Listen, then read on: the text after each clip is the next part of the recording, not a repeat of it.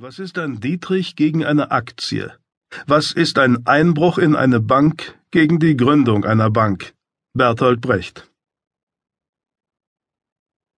Martin Zollangers Handy klingelte um 4.37 Uhr. Er war bereits wach. Er schlief schon seit vielen Jahren schlecht, wachte nachts fast jede Stunde auf, den Blick auf das rot leuchtende Display seines Weckers gerichtet, der stets derartige Zeiten anzeigte. Aus dem nächtlichen Tiergarten drang kein Laut, und die einzigen Geräusche, die in der Dunkelheit zu vernehmen gewesen waren, bevor das Handy zu summen begann, waren das leise Rauschen der Zentralheizung und das leichte Pfeifen seines Atems. Das Pfeifen war nicht immer da. Manchmal blieb es wochenlang aus, dann plagte es ihn plötzlich über mehrere Tage und Nächte.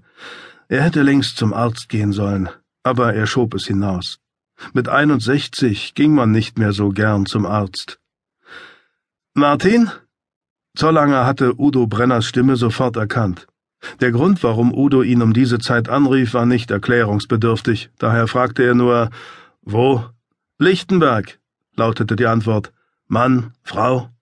Offenbar schwer zu sagen, wir sollen gleich kommen. Zollanger saß bereits aufrecht im Bett. Thomas und Sina sind schon hier, erklärte Udo Brenner. Harald und Günther sind auf dem Weg, nur Roland habe ich noch nicht erreicht, aber seine Frau sagt ihm Bescheid. Seine Frau? dachte Zollanger. War Roland Träger nicht geschieden? Offenbar hatte er die neueste Entwicklung im Leben seines jüngsten Mitarbeiters nicht mitbekommen. Fünf Minuten später war er angezogen und auf dem Weg in die Tiefgarage. Die Fahrbahn war nass, aber es regnete nicht, als er die Auffahrt zur Bartning Allee hinauffuhr und dann auf die Altonaer Allee einbog. Acht Minuten später parkte er im Innenhof des Dienstgebäudes in der Keitstraße. Als er die Büroräume der siebten Mordkommission erreicht hatte, traf er auf Sina Haas und Thomas Kraftschick. Sie hatten ihre Dienstwaffen geholt und waren einsatzbereit. Harald Findeisen und Günther Brot, die beiden Tatortleute, hatten den Mordbus genommen und waren bereits losgefahren. Udo Brenner war mit ihnen aufgebrochen. Als Zollanger seine Waffe geholt hatte, kam endlich auch Roland Dräger an. Damit waren sie komplett. Es wurde nicht viel gesprochen. Träger und Kraftschick nahmen einen Dienstwagen, Sina fuhr bei Zollanger in dessen privatem Pkw mit. Zollanger fuhr zügig, ließ das Blaulicht jedoch ausgeschaltet. Die Straßen waren noch so gut wie leer. Der Berufsverkehr würde erst in einer Stunde beginnen. Weißt du genaueres? fragte Sina. Nur, dass das Opfer offenbar schlimm zugerichtet ist. Udo hat gesagt, sie wüssten nicht einmal, ob es ein Mann oder eine Frau ist. Mittlerweile wissen Sie es. Und? Frau, sagte Sina, beziehungsweise Reste davon. Wer ist dort? Kripo Lichtenberg. Kennen wir die Kollegen? Ich nicht. Carlo und Teschner. Zollanger zuckte mit den Schultern. Nie gehört. Sina gähnte und schaute aus dem Fenster.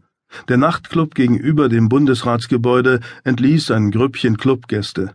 Die hell erleuchteten Schaufenster der Friedrichstraße trieben vorüber. Dann meldete sich Udo Brenner über Funk. Wir sind vor Ort, Chef. Soll ich kurz berichten? Zollanger überlegte kurz. Ist die Sache eilig? Sieht nicht so aus, meinte Brenner. Seltsam, aber nicht eilig. Gut, dann warte, bis ich da bin. Sina schaute zu Zollanger hinüber. Der schaltete den Funk ab. Feind hört sicher mit, sagte er. Die Presse rückt uns schon noch früh genug auf den Leib. Zwölf Minuten später trafen sie vor Ort ein. Brot und Findeisen hatten den Mordbus halb auf dem Gehsteig hinter den zwei Streifenwagen vor dem Gebäude geparkt. Der Wagen der Kripo stand in zweiter Reihe daneben, der von Roland und Thomas auf der anderen Straßenseite. Zollanger lenkte seinen Wagen auf die freie Stelle daneben. Carlo und Teschner erwarteten Zollanger am Mordbus. Die anderen standen dabei und stellten ihre leise Unterhaltung ein, als Zollanger und Sina zu ihnen traten. Sie sollten sich das lieber selbst ansehen, bevor wir es Ihnen zu schildern versuchen, sagte Carlo. Wo ist die Leiche? fragte Zollanger. Carlo deutete auf das Gebäude. Dort oben, achter Stock. Waren Sie beide da? Nein, nur ich, erwiderte Teschner. Harald Findeisen verteilte Gummihandschuhe und weiße Einwegüberschuhe. Günther Brot hantierte an seiner Kamera herum und schaltete den Blitz ein. Ein leises Fiepen ertönte. Zollanger öffnete eine Klappe an der Innenseite des Busses und holte eine Taschenlampe heraus. Ich gehe jetzt erst einmal mit Harald und Günther alleine hoch, sagte er. Kollege Teschner, zeigen Sie uns bitte den Weg. Er wollte sich erst ein Bild von der Sache machen. Ein Bild. Hätte dieser Teschner ihn nicht warnen können? Sie gingen im Gänsemarsch den Trampelpfad entlang. Immerhin hatten die beiden Kripo-Leute gut reagiert und einen Weg auf Asphalt gewählt, auf dem keine Spuren zu erwarten waren. Sie näherten sich dem Haupteingang von der Seite.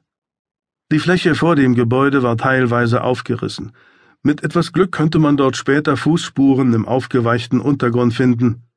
Bevor sie das Treppenhaus betraten, flimmerte plötzlich etwas vor Zollangers Augen.